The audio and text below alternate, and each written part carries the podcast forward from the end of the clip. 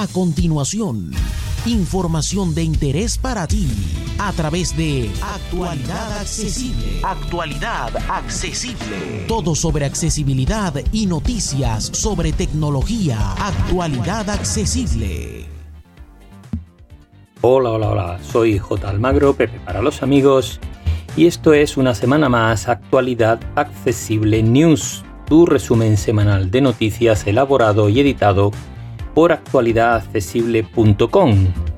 Y vamos con lo que tenemos esta semana, en principio con las novedades de hardware, que en realidad no son muchas, pero hay un par de ellas.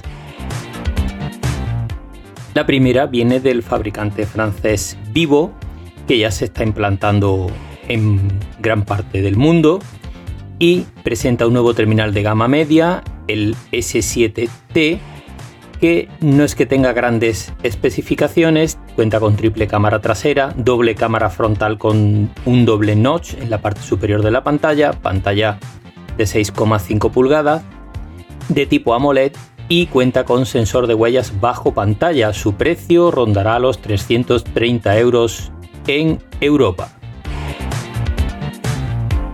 Por su parte, el fabricante Nokia, eh, en manos de una empresa eh, asiática desde hace algún tiempo, presenta un nuevo gama baja, en este caso su teléfono de acceso, el 1.4, con Android Go puro, en este momento con la versión 10, pero actualizable a la versión 11 en breve.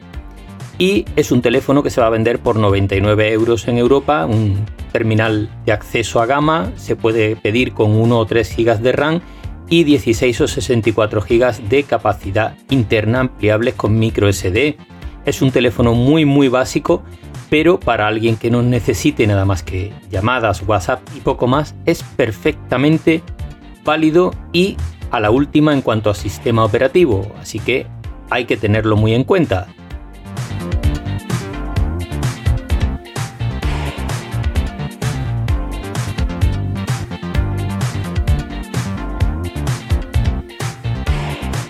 Y vamos con las novedades de software. Esta semana, como veis, hay muy poquitos cacharritos nuevos.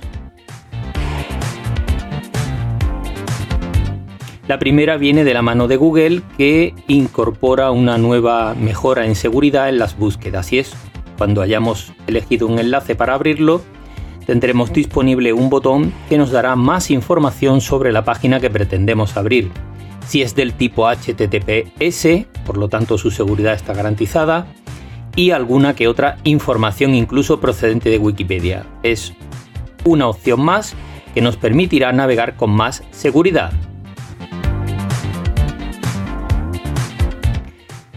Por su parte, Apple acaba de poner en disposición de los usuarios una extensión para Google Chrome en ordenadores con Windows 10 y esta extensión nos va a permitir utilizar en nuestro ordenador con Windows las contraseñas que tenemos almacenadas en iCloud para nuestros dispositivos de Apple. Esto es para los usuarios que tenemos eh, varias plataformas, es realmente cómodo y muy útil. Y también va a funcionar en sentido contrario. Si creamos una contraseña en Google Chrome en nuestro Windows, se sincronizará con nuestro Apple ID.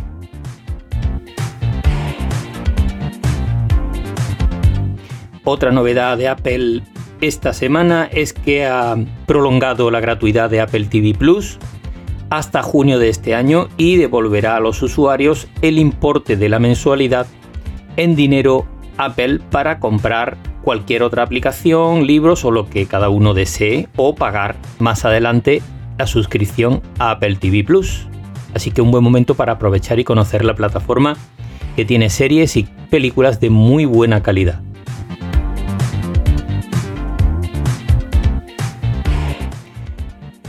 A principio de año hubo un intento de actualización por parte de Xiaomi de su serie Mi A3 eh, que tiene Android puro a versión 11. Dio problemas y además no venía completa, le faltaba el grabador de pantalla. Bueno, pues ya está disponible la actualización completa con el grabador de pantalla incluido. Para los que tienen este teléfono, pues les va a venir muy bien poder actualizarlo.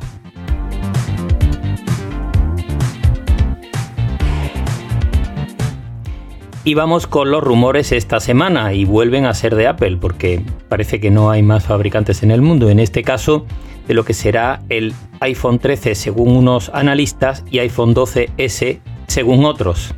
Y en definitiva dicen que va a incorporar un notch mucho más pequeñito que el actual, mucho más estrecho fundamentalmente, algunas mejoras en el gran angular de la cámara y doblará la capacidad de almacenamiento interno hasta llegar a un terabyte de capacidad.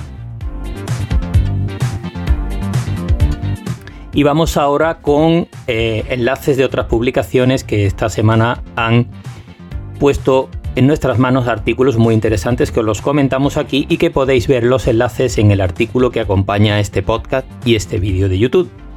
Así que vamos a ello. En Computer hoy prueban el Samsung Galaxy S21 Ultra, el tope de gama de, de, la gama S21 de Samsung. Tenéis una buena ocasión para ver la prueba. Y en Sataka prueban el Samsung Galaxy S21 Plus, que es el hermano mediano de esta misma gama, pero podéis ver la prueba a fondo y las diferencias. Por su parte, eh, también en Sataka prueban un altavoz portátil inteligente con Alexa, con Alexa, no, perdón, con, Google Assistant en este caso, y es de Banio Luxem. Tiene un precio de casi 1.300 euros, pero parece ser que es una maravilla. A los amantes del sonido les puede interesar este artículo. Y en Sataka prueban los AirPods Max, que son los auriculares con diadema de Apple, y em, según dicen los analistas, cuentan con la mejor cancelación de ruido que hay en el mercado, que supera incluso la de los auriculares de Sony, los H1004 eh, creo que es el modelo exacto al que hacen referencia. Y em, aparte de tener un sonido a la altura de lo mejor de la categoría.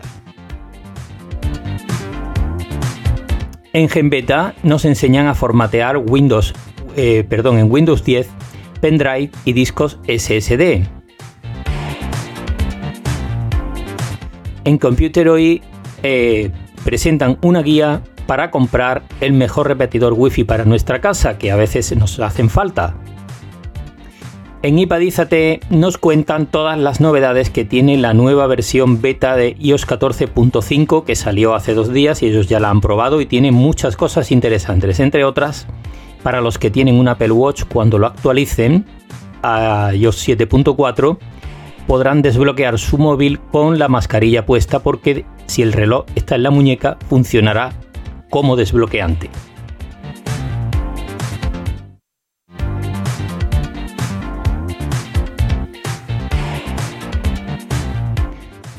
En Computer hoy nos cuentan qué es Clubhouse y cómo obtener una invitación para participar en esta red social que es solo para iPhone de momento y solo de archivos de audio.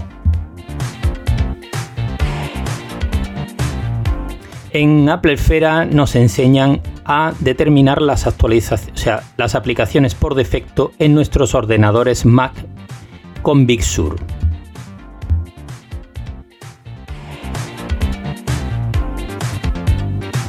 Si usas Windows 10 en Computer hoy tienen una guía para enseñarte a personalizar el menú de inicio. Y para terminar, En Ipadízate nos muestran una serie de trucos poco conocidos para el Apple Watch. Y esto ha sido todo por esta semana, así que muchas gracias como siempre por seguirnos. Un abrazo y hasta la próxima semana. Y ya sabéis, para más información, actualidadaccesible.com.